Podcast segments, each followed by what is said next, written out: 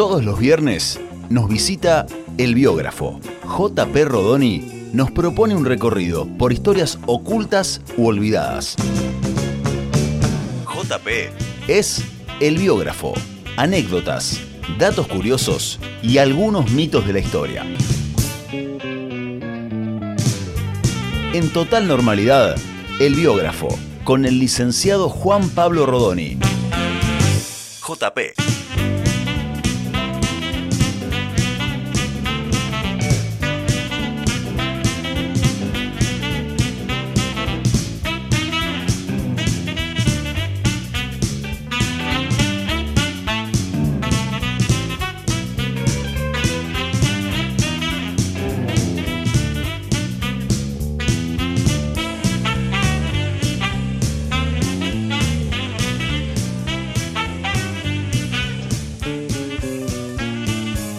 Pará, pará que pasó algo terrible. Vení JP, mostrarle a Pascual. Mirá cómo está vestido JP. Está con camisa de jean y yo con camisa verde como de la Somos los Village People.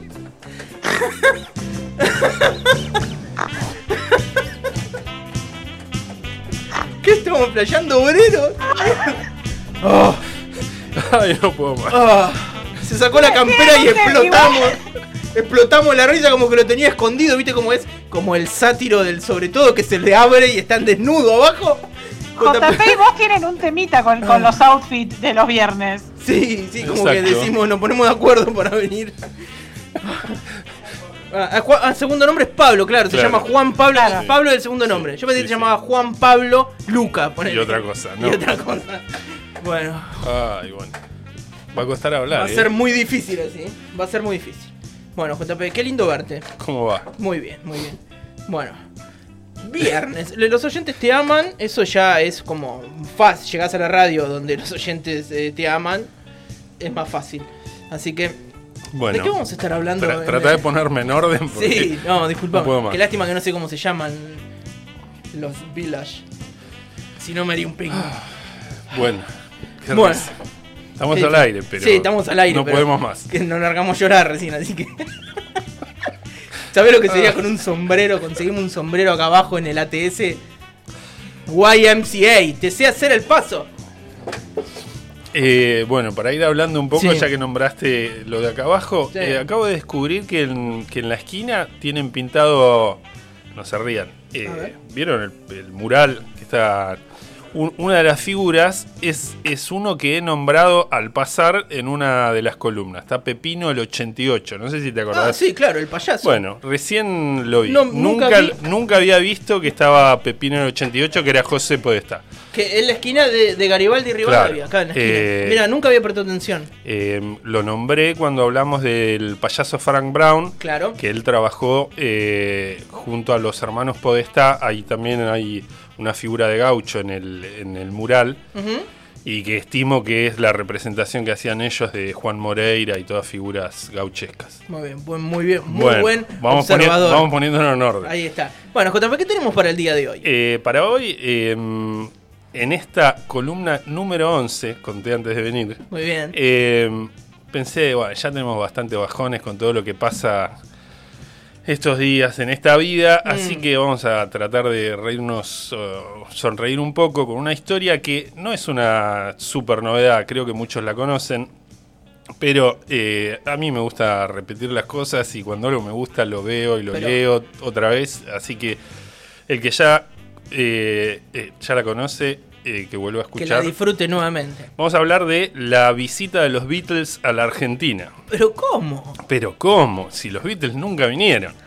Bueno, ¡Oh! eso, eso es lo que vamos a tratar de explicar. Nos vamos a meter en... Vamos a ir al año 1964. Sí. Y estaba pensando también cuando, eh, que ya vamos, esta columna número 11, Sí. que de a poquito fuimos visitando casi todas las décadas de- del, del siglo XX. Bueno, ya pasamos por la primera del Sí. siglo XX, incluso alguna del siglo XIX, la También. del 10, 20, 30. Ujú. Hoy vamos a la, a la del 60, que capaz que la tocamos en, en alguno al pasar, pero nos vamos a centrar en esa época. Eh, 1964, que eh, ya que estamos relajados, eh, Sí. voy a contar un ejercicio que me gusta hacer a mí, A ver. que es, eh, vi- viste que vos habitualmente decís de, de que está bueno contextualizar sin duda. ¿De en qué momento estamos hablando? 1964, que gobierna todavía Ilia, presidente radical, que el hombre no llegó a la luna. Pero, eh, digo, si a alguien le interesa lo de los contextos, a mí una- un ejercicio individual que me gusta hacer es pensar. Bueno, yo en 1964 no, no había nacido, soy Claro. viejo, pero faltaba 10 años para que nazca. Eh, tus padres, tus abuelos, ¿qué estaban haciendo en ese momento? Entonces, ¿no? Si yo me quiero contextualizar co- desde un lugar individual, personal o historia familiar, Sí. que cada uno también puede hacer ese ejercicio que estaba haciendo tu vieja, no tenía hijos o estaba en la escuela, Claro, tus abuelos todavía laburando. Y ahí le das como otro marco porque lo ubicás desde el lugar de tu familia. Claro, sí, lo hace más personal. Lo hacemos más personal. Que cada uno bueno lo haga ejercicio. porque yo no, no tiene sentido que yo me ponga a contextualizar si ustedes no Cada saben una de su historia, claro. Pero bueno, 1964 más o menos dije en qué estamos y vamos eh, a ver que en 1964 estalla lo que se llamó la Beatlemanía. Claro, exacto. Se le pone una fecha que es eh, en febrero de 1964 cuando los Beatles llegan a Estados Unidos y van al programa de Ed Sullivan El Sullivan. Y, y ahí como que estalló desde Sí. Estados Unidos al resto del mundo. Exacto. Si bien ya eran conocidos, si no, no hubiesen ido Claro, a- ellos sacan a el primer Unidos. disco ahí por el 63 que es Please Please Me y tienen un tema que se hizo súper conocido que es Love Me Do. Bueno, vamos a aprovechar que vos sos el experto acá en los Beatles porque yo Soy como Juan Alberto. de, de- de taquito. El, el Juan Alberto Badía, la, la viuda de Lennon, ¿cómo le decían o algo así? Creo que había como el un- quinto beat, le decía. El quinto Él se decía el quinto beat, como me Eh, podría haber dicho yo también, ¿no? Claro, bueno. Sí. Y entonces, ahí está. eh, se presentan en el programa de Ed Sullivan, estalla la Beatlemanía y a la vez en 1964 los Beatles tocan en Buenos Aires. Pero acá hay una trampa que para el que no la conoce y para el que la conoce que siga la, la charla, que es quiénes vienen a tocar a la Argentina. Los Beatles, que eran otro grupo que en vez de BEA, esto es BEE, Beatles. Eh, Beatle, que es escarabajo. Eh, B-E-E es escarabajo en inglés, ¿no? Bien. Sí, creo que sí. De- Sí, bien, aprenderlo, aprenderlo cuando iba a inglés y no. No, pero digo, eh, Beatle, de los, los Beatles. Sí, Lennon, sí, Paul, hay un- hay eh, una deformación de la sí, palabra para que sea beat, de beat, beat. de claro. ritmo y Exacto. Beatle de- bueno. Y beat con doble E es escarabajo. Exacto. ¿Y quiénes eran los Beatles que vienen a la Argentina? Vamos para ir diferenciando. Los Beatles con E. ¿Quiénes eran los que vinieron? Los Beatles con E. ¿Y de dónde salieron? Nos vamos a Miami, que ¿no? ¿De en nuestra historia Miami. nada más trucho que algo que venga de Miami. Sí. Y en Miami había un club nocturno que era propiedad de un tipo que llamaba, no importa, lo nombramos porque sí, Bob Shorey, que- y, y tocaba una banda ahí que se llamaban The Ardels. Y parece que este tipo, el, el dueño del bar, les dijo que cambien el nombre. Por idea suya, dijo, van, vamos a cambiar el nombre y se van a dejar el pelo largo, que les crezca y vamos a hacer algo con ustedes. Y el nuevo nombre que le puso fue The American Beatles. Pero todos los iban a llamar los Beatles como los ingleses. Iban a hacer covers como Twist and Shout, de, bueno, que no es de los Beatles, No, pero no. también hace- es un cover que hacían los Beatles. Sí. Y temas de la banda que tenían anteriormente que llamaban The Ardels. Los integrantes, si los nombro no los conoce nadie, lo único medio cómico es que uno de los integrantes se llamaba David Hieronymus y nadie puede triunfar con No. ese apellido. ¿Cómo le va? Hieronymus. No, imposible. Ahí ya había una falla para que pudiesen triunfar. Sí, sí. Después parece que un productor de espectáculos que era un latino vio el negocio del otro negocio que había armado el Yankee de Miami y organizó una gira por América Latina que fuera desde México a Argentina, visitando Perú, Uruguay, Brasil. Eh, la duda es cuando uno lee estas cosas, que hay muchos artículos en la prensa, pero eh, tan buenos y, y de ahí saqué el material, no es nada extraño. Eh, la duda en general es qué prometía el productor latino cuando le, se los ofrecía a los, a los, a los empresarios locales. Claro. Si prometía a los verdaderos Beatles con A o le decían que eran los Beatles falsos con E. ¿No? Es una si, duda. Si estaba esa explicación o si no. Claro, imagínate, charla por teléfono, 1964, no- sin internet, sin nada, teléfono, che, te consigo a los Beatles por tanta guita. Y caían algunos, supongo, y otros. bueno. fonéticamente no había diferencia, pero supongo que algunos se tenía que preguntar cómo podía ser que cayera en Perú, en Argentina, en Uruguay. A los- punto caramelo los Beatles. los Ah, Beatles, sí, sí. los Beatles con A. Con A. Se supone también que el contrato no hablaba de los Beatles ingleses, sino de los American Beatles. Eh, y también por ahí en algún lado leí que el productor, el, el latino que los traía desde Miami, decía, no, no, le ponemos el American, eh, porque- fue una maniobra de John, Paul y Ringo y George para conseguir el éxito en Estados Unidos, ¿no? Una mentira extra que era Unos chanta bárbaros. unos chantes. Este, bueno, en esta farsa hay como distintos pasos y, y después tenemos eh, entonces la prensa que empieza a anunciar, por lo menos ahora focalizando en lo que era la Argentina, la prensa empieza a anunciar que eh, estaban por venir los Beatles a la Argentina. Inicialmente hablando de los Beatles ingleses, los Beatles con A. Eh, ¿Para cuándo? Para mayo del 64. Habían estado en febrero los Beatles originales eh, con Ed Sullivan y para mayo caían acá. Era el momento, como Claro. dijiste vos, momento caramelo. Y sí. Pero en el medio hay un problema que no, no aporta a la discusión o, o al tema, pero es divertido porque hay un problema eh, legal. Se atrasa la gira.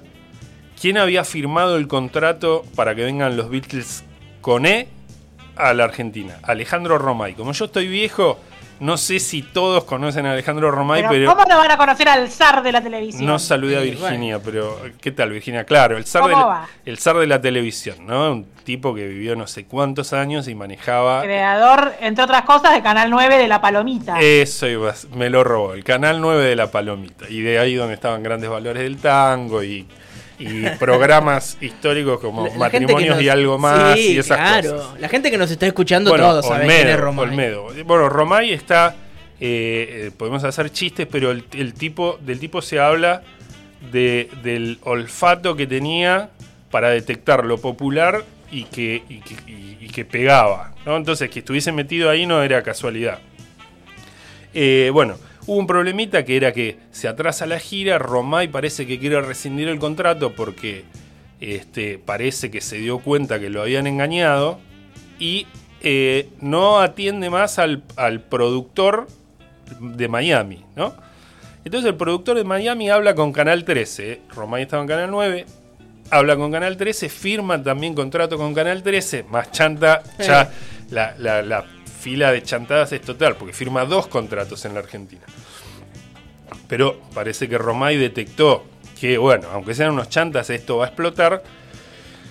Eh, y ahí, acá cuando llegan los American Beatles, lo- los Beatles con E, eh, llegan al aeropuerto de Ezeiza.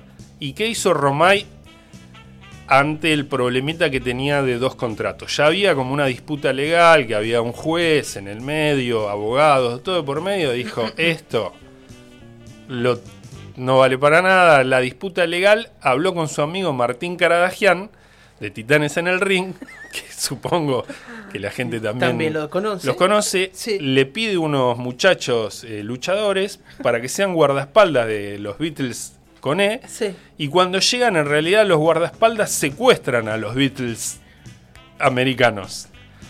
Los suben a otro, nunca salen del aeropuerto, los suben a otro avión, a un jet particular de él, y los llevan a la provincia de Buenos Aires, bajando no sé dónde, a un hotel que nadie supiera dónde estaban. No los larga desde el hotel hasta que los puede llevar a tocar eh, a Canal 9, y ahí por primera vez muestran su cara y que efectivamente no, No eran, eran. no eran. Eran eh, Eh, alguien parecido, más o menos el mismo corte de pelo. Bueno, entonces en julio de 1964, eh, en el programa que se llamaba El Festival de la Risa de Canal 9, el conductor anuncia por fin que llegaban los Beatles, se corre el telón, aparecen esto como dijiste parecidos, pero no eran. Eh, el público gritando como loco, pero tenemos un audio que podemos escuchar un cachito de esa presentación. Nuestra programación está basada en lo mejor que tiene la juventud argentina actual. Pero nuestros fines son mucho mayores. La conquista de los mercados latinoamericanos. Por eso, Tim Reed, por eso Frankie Lymon, por eso los American Beatles.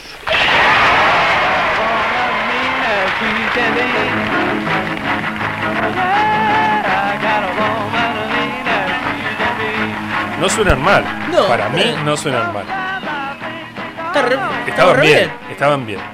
Eh, esto lo- ya es momento de decirlo que está sacado este audio de un documental que hay que cuenta esta misma historia, que es, y no lo tengo anotado, pero bueno, el documental del día que los Beatles vinieron a la Argentina o algo así, se me traspapela, en algún momento me va a saltar para tener bien.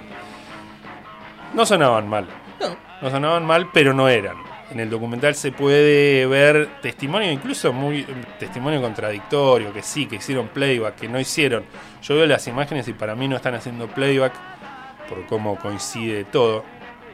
Eh, y eh, se explica que eran unos muchachos que eh, sabían cantar porque hacían cosas vocales antes, un conjunto vocal típico yankee, y, pero que recién estaban aprendiendo a tocar los instrumentos. Para, para lo que estaban haciendo ahí como suena estaba bien. Eh, y dicen que el programa tuvo altísimo rating, 40, 50, hasta 60 puntos de rating. Sí, sí. Eh, te decía que habían estado escondidos hasta que pudieran eh, tocar en- eh, por primera vez en el programa de Canal 9. Y después pasan al Hotel Alvear como verdaderas estrellas y se cuentan ahí historias, verdad, ficción, no lo sé, de las chicas que iban. Bueno, pero que, que había un verdadero eh, fanatismo dando vuelta alrededor de ellos. Eh, el rating que ya dije, tocan en radio, también hay actuaciones que hacen después, pero nadie sabe bien, uno dice que tocó tocaron en Huracán, otros que en el teatro no sé qué, es todo medio difuso. Y hasta que también se graba un disco eh, con cuatro temas, eh, aparece en el documental Lito Nevia que dice, no sonaban mal, este, yo tengo los discos, Mirá. lástima que no tocaron. Él estuvo atento a esa transmisión de televisión y cuenta desde, desde ese lugar. Lo único que no me gusta de eh, lo que dice Lito Nevia es que dice, uno se esperaba a Chaplin y salió Carlitos Balá. Y yo como fanático de Carlitos Balá, ahí... Te sentiste tocado. El ejemplo está bien. pero, pero, uno es muy gráfico, es muy gráfico, por eso, por eso lo comento. Chapín y Carlito Balá, hijo de puta. ¿no? Eh, casi que entonces había salido perfecto la presentación de los Beatles con Ed, de American Beatles en, en Buenos Aires. A pesar de que hoy lo vemos como una chantada, incluso que ya tenemos en la cabeza la, la cantidad de, de- de grupos que hay que imitan a los Beatles, ¿no? Sí. The Beats. Ah, The Beats, eh, y han venido varias veces a Bahía y siempre le va muy bien cuando Sí, vienen. sí. O sea, hacen eh, una, una buena réplica. sí, alguna vez pensé es en un ir show y- tributo, claro. Alguna vez pensé ir para ver qué es lo que pasa ahí y nunca lo hice. Pero bueno, ah, tuvimos, o sea, eh, se presentaron, fue exitoso, la radio, graban disco, eh, la gente va, las chicas se vuelven locas, los pibes gritan. Pero hubo problemas. ¿Dónde vamos a darle una vueltita para llevarlo a algún lugar de, de pensar algo más? Eh, el- los problemas los- se empiezan a mostrar desde la prensa. ¿Qué cuestiona la prensa cuando vienen de American Beatles a la Argentina en 1964? Que gritaban, que, que el pelo largo que Sí, tenían, claro. como se los cuestionaban también a los Beatles, Claro. también la sexualidad. ¿no? Uno de los integrantes cuenta que los periodistas le preguntaban si era, lo dice hablando en inglés y dice maricón, lo dice en castellano. Le Sí. preguntaban si era, si era maricón por esos pelos y por todo, ¿no? Un pelo que además llegaba un flequillo. Sí, le tocaba casi las cejas, imagínate qué perversión. Eh, entonces titulares de la prensa que decían todo el talento lo tienen en el pelo, cantan mal, eh, y, le- y el cuestionamiento venía por ese lado. Y eh, en una de las eh, notas que, que leí en de los diarios so- sobre este tema, me pareció reinteresante, hay un juez que actúa en el problema, que por eso había querido explicar con- para llegar a este juez. En el conflicto Canal 9, Canal 13 termina resolviendo un juez y lo entrevistan más allá de la causa, ¿no? Entonces le preguntan qué opina de los American Beatles. Le preguntan Al juez. al juez, típico, ¿no? De opinar de, De, de- sobre. hablemos de lo que no sabemos. Eh. Eh, ¿Qué piensa de estos jóvenes? Le preguntan. Y contesta, ¿y qué quiere que le diga? Estos cantantes deben gustar por las melenas, dice él. Y, y le pregunta a otro periodista, ¿hay alguna ley que exija que se corten el cabello? No. Y el juez responde, lamentablemente no, si no, si no le cortaríamos. Y le preguntan, ¿qué le sugieren como hombres? Y responde el juez, a nosotros, a los varones argentinos, esto nos resulta inexplicable. No sé por qué había tanto problema con el pelo. Aparte, no fue en el siglo XVIII. Ahí vamos, a- para ese lado voy, para el lado del pelo. Ahí está. Eh, bueno, la historia casi que termina ahí y podemos decir que la historia muestra una serie de cosas. Primero, eh, que siempre tenemos problema con Miami, Sí, ¿no? eso incluso sí. hoy. Eh, también nos muestra la viveza de un yankee frente a la viveza típica del argentino. Más vivo él, que sabía que cambiando el nombre, corte de pelo, nos mandaban más los vivos locales, ¿no? Porque Romá y todo. Pero hablando más en serio, es eh, esta visita de los falsos Beatles eh, nos lleva a pensar en lo que es la modernización cultural que se está viviendo en la década del 60, que había cambiado algo. Vos fíjate que cuando habíamos estado hablando de música la última vez, había sido con Eddie Pequeñino, Claro. de Bill Haley en los 50. Entonces entramos en, eh, en otra fase, que tiene que ver con la Beatlemanía, Sí. Y entonces parece que en la Argentina, estos tipos, ¿por qué caen? Porque está, como que estaba la necesidad, había una demanda de participar en ese nuevo movimiento que era la Beatlemanía, el nuevo rock de los Beatles, de ver esos pelos largos que tenían los tipos, de ser parte, de gritar. Vos ves los, lo que se conserva de estos shows, y aunque eran falsos, eh, los gritos de la gente gritando Beatles, Beatles, eh, Sí, son reales, generaban. ¡Ey, pero está bien! General, Era pero el es- momento. Claro, sí. pero gritaban. ¿Qué cuestionaba la prensa? Que el músico gritaba y el público estaba gritando a la par del otro. No hay un cambio comparado con la cosa más acartonada de que podía ser Eddie Pequeñino Claro. y con lo que estaba pasando también. Que en el 64, cuando llegan estos tipos, también termina ese año el Club del Clan que era el programa donde explota Palito Ortega, eh, y ahora se me borran los demás, eh, Chico Novarro, y, y- y cantantes muy acartonados, como di- dijimos hace un rato, eh, que era un programa, el Club del Clan, de música para los jóvenes, pero para que disfruten en familia, donde estaba todo muy controlado, ¿no? La locura. Pelos muy cortos. Eh, sí, la locura controlada, la diversión toda contenida para que disfruten un rato, pero no se vuelvan locos como pasa con la Beatlemanía. Eh, y la Beatlemanía modificó entonces también el, el gusto juvenil de, eso, de los chicos de esa época Sí. y nos muestra esa llegada de esos tipos que se estaba abriendo eh, un nuevo panorama musical y cultural. O sea, estaba pasando con estos tipos que no eran nadie algo grosso. Porque en el 64 llegan eh, estos falsos Beatles, pero tenés a la vez, ya en el 64 en Uruguay, nacen los Shakers. Mirá, Ahí está, rompan todo, que incluso hay gente que cree que esto son los Beatles. y suenan re bien. Suenan increíbles. Pero bueno, acá hay dos músicos, todos grosos, pero están los hermanos Fatoruso, que, que son hasta hoy músicos de jazz sí, increíble, pasaron por todas las agrupaciones eh, posibles. Tenemos también en 1966 los Beatniks, con Rebelde, ahí está sonando de fondo.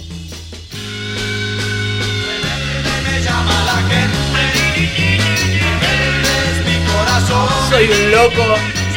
Ahí está cantando Morris. ¿Sí? Que también.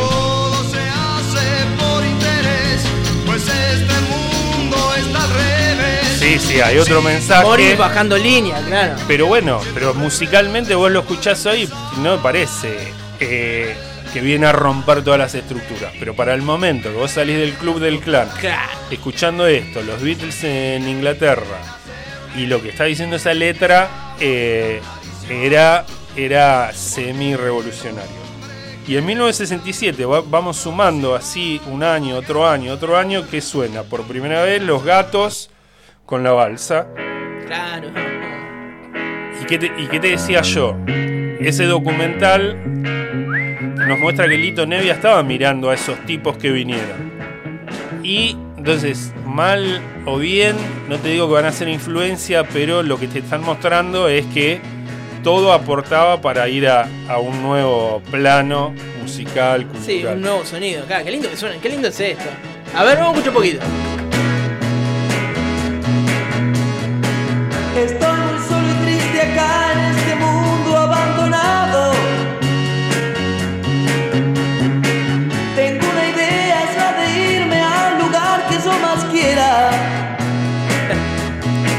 Bueno, eh, eso, hablando de la modernización cultural, lo musical, lo que estaba cambiando, ¿por qué llegan esos de American Beatles? Lo podemos dejar en qué risa, vinieron unos falsos Beatles o tiene que ver con el contexto que, de lo que se estaba viniendo. Pero también está otro aspecto, que era cuando hablamos del pelo y vos también te habías enganchado, que es, finalmente, ya para ir terminando, el choque entre rockeros y autoritarismo.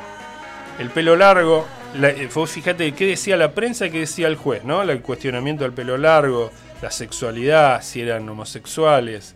Eh, y estamos en 1964, que era el gobierno de Ilia, y en dos años llega eh, la Revolución Argentina, la dictadura de la Revolución Argentina, que en manos de Onganía, que, que viene con todo el discurso de restaurar el orden, la autoridad, la moral, combatir el comunismo y entre todo eso mantener el pelo corto, ¿no? La necesidad de orden, eh, moral, autoridad, anticomunismo que yo, y era necesario el pelo corto. Y entonces, si vos tenías que dos años antes la prensa y un juez y la gente, y acordate cuando hablé de Eddie Pequeñino, los tangueros en Bahía que iban a romper contra los eh, homosexuales rockeros. Eh, vos tenés una sociedad entonces también autoritaria Sí, que vale, está claro. medio anticipándote lo que te viene después. Sí. Hay una frase de un politólogo que muy conocido, Guillermo Donnell, que habla de una sociedad que se patrulla a sí misma. ¿no? Te está mostrando que estos tipos vinieron, no eran nadie, pero la prensa explotó, un juez dice si fuese, ¿no? le cortaría el pelo. Entonces no es casual que después te venga una, una dictadura como la de Onganía que obligaba, por ejemplo, a los pibes en la secundaria que Claro. tuviesen el pelo a 8 centímetros por encima del hombro. Claro, que no les toque el cuello de la camisa. Que no le toque el cuello arriba de la camisa. Claro. Y una autora que también men- mencionamos una vez, que es Valeria Manzano, eh, dice que el pelo, que parece una pavada hoy, Sí. pero dice que desde ese lugar ella, eh, eh, fue donde se pudo ir delineando una oposición, lo estoy leyendo, a las construcciones hegemónicas de la masculinidad. ¿No? Porque, ¿qué, qué dijo el juez? Muy distinto a, lo- a los varones argentinos. Varón argentino, pelo corto, gomina. Gomina, claro. ¿no? Y desde ahí, dice Valeria Manzano, los jóvenes pueden ir quebrando ese, ese, esa hegemonía de, de masculinidad que, que estaba impuesta desde hace años. Y, igualmente las mujeres tienen un lugar marginal dentro del rock, pero como que se va construyendo de a poco. Y hablando de pelo, ella menciona que es tan importante que tenés en 1970 está la película de El extraño del pelo largo, que hace Lito Nevia. En 1970 sale la revista Pelo. Y en 1971 llega también de manos de Roma y atento a todo el musical que llamaba Hair, Pelo en inglés, que también había sido una explosión en Estados Unidos, viene acá e incluso salen cosas locas de ese musical porque se arma como una comunidad hippie a partir de eso.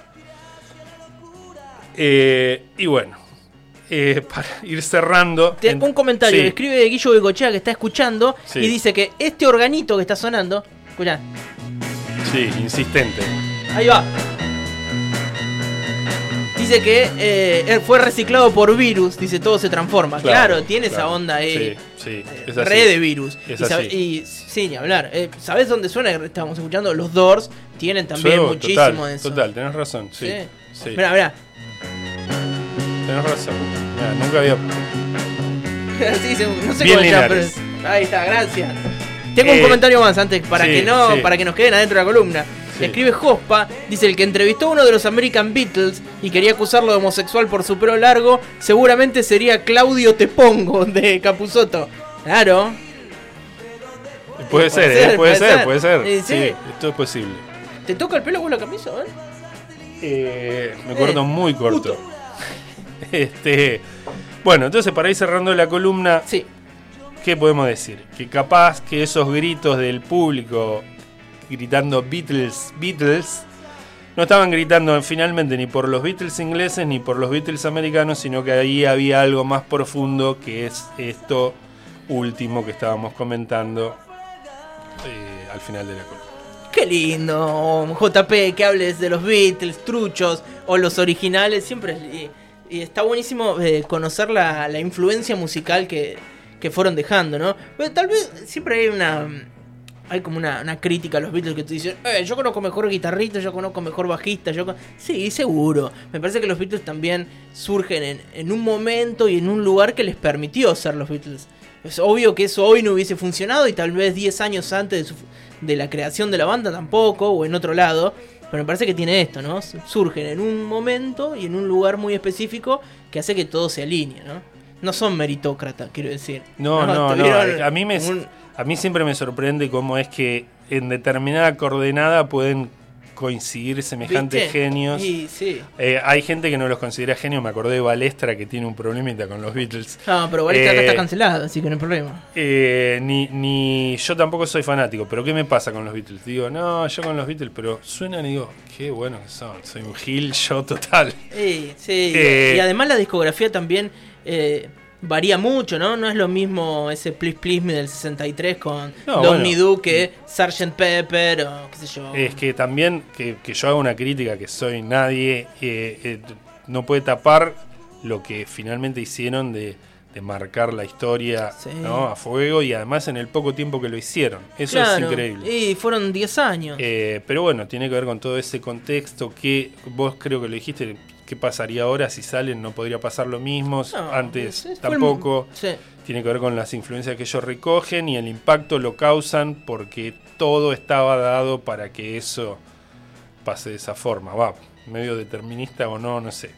No, pero es cierto, y pensaba, eh, te lo había dicho eh, el otro día, sobre que hay un libro que se llama El día que John Lennon vino a la Argentina. Lennon no vino nunca eh, a la Argentina, que lo escribió Badía. Es de 1990 eh, el libro. Sí. Y está ambientado en 1975. Y bueno, es Badía. Es Badía paseando con Lennon por Buenos Aires. Es, es un libro muy finito. No lo, no lo leí. Eh, es, es un libro que una vuelta llegó. eh, te voy a demostrar el fanatismo. Un llegó día, un día voy a mentir porque cada vez que me nombran un libro digo no lo leí y parece. Pero un No, día voy a decir, este sí, libro este no es leí. nada. Este libro es nada. Yo una vuelta tendría 12 años, voy a una librería y me compro una biografía de los Beatles así de gruesa. De esos 700 páginas Sí. para llevarme a Montermoso de vacaciones. Y el librero, estaba la librería, no sé cuál era, ahí en O'Higgins, la primera cuadra, si mal no me equivoco. Si no me equivoco. No sé qué librería era. Bueno.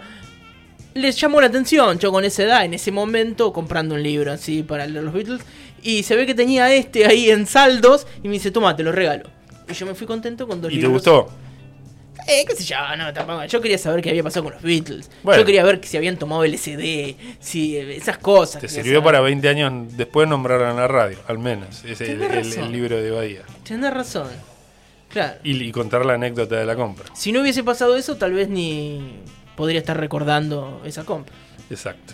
Muy bien, qué linda columna, JP, qué hermosa. Bueno. Tengo unos audios acá que no sé si, si son para vos, pero creo que sí. Los vamos a escuchar después. Si querés te podés quedar así, los disfrutamos juntos. Dale, dale. Y tenemos algo para cerrar, ¿verdad? Eh, a mano. Ah, claro, me están mencionando. Claro, ¿sabés qué? Se me en el guion. Se me, se me fue en una parte. Que cuando hablábamos del pelo, Sí. y en esa sucesión de, de temas de rock nacional y. y ¿Qué me, qué me acordé yo? De, lo- eh, de Sui Generis, Sí. de la canción Aprendizaje, eh, que dice esto y nos despedimos con esa canción. Muy bien, esto fue el biógrafo junto a JP Rodoni. Te queremos mucho. Lo van a poder Gracias. encontrar en nuestra página web y también en Spotify. Gracias.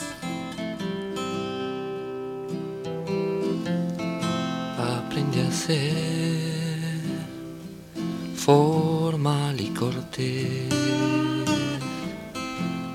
cortándome el pelo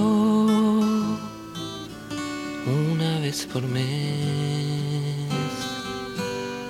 Y si me plazó la formalidad, es que nunca me gustó la sociedad.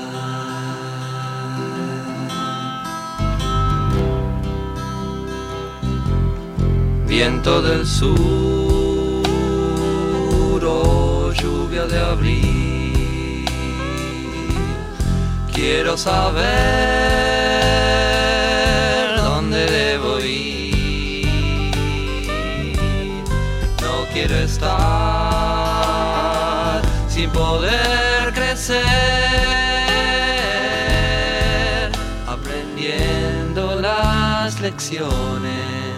para ser. José Linares y Virginia Pascual. Hasta las 18 horas, total normalidad. Por Radio Urbana.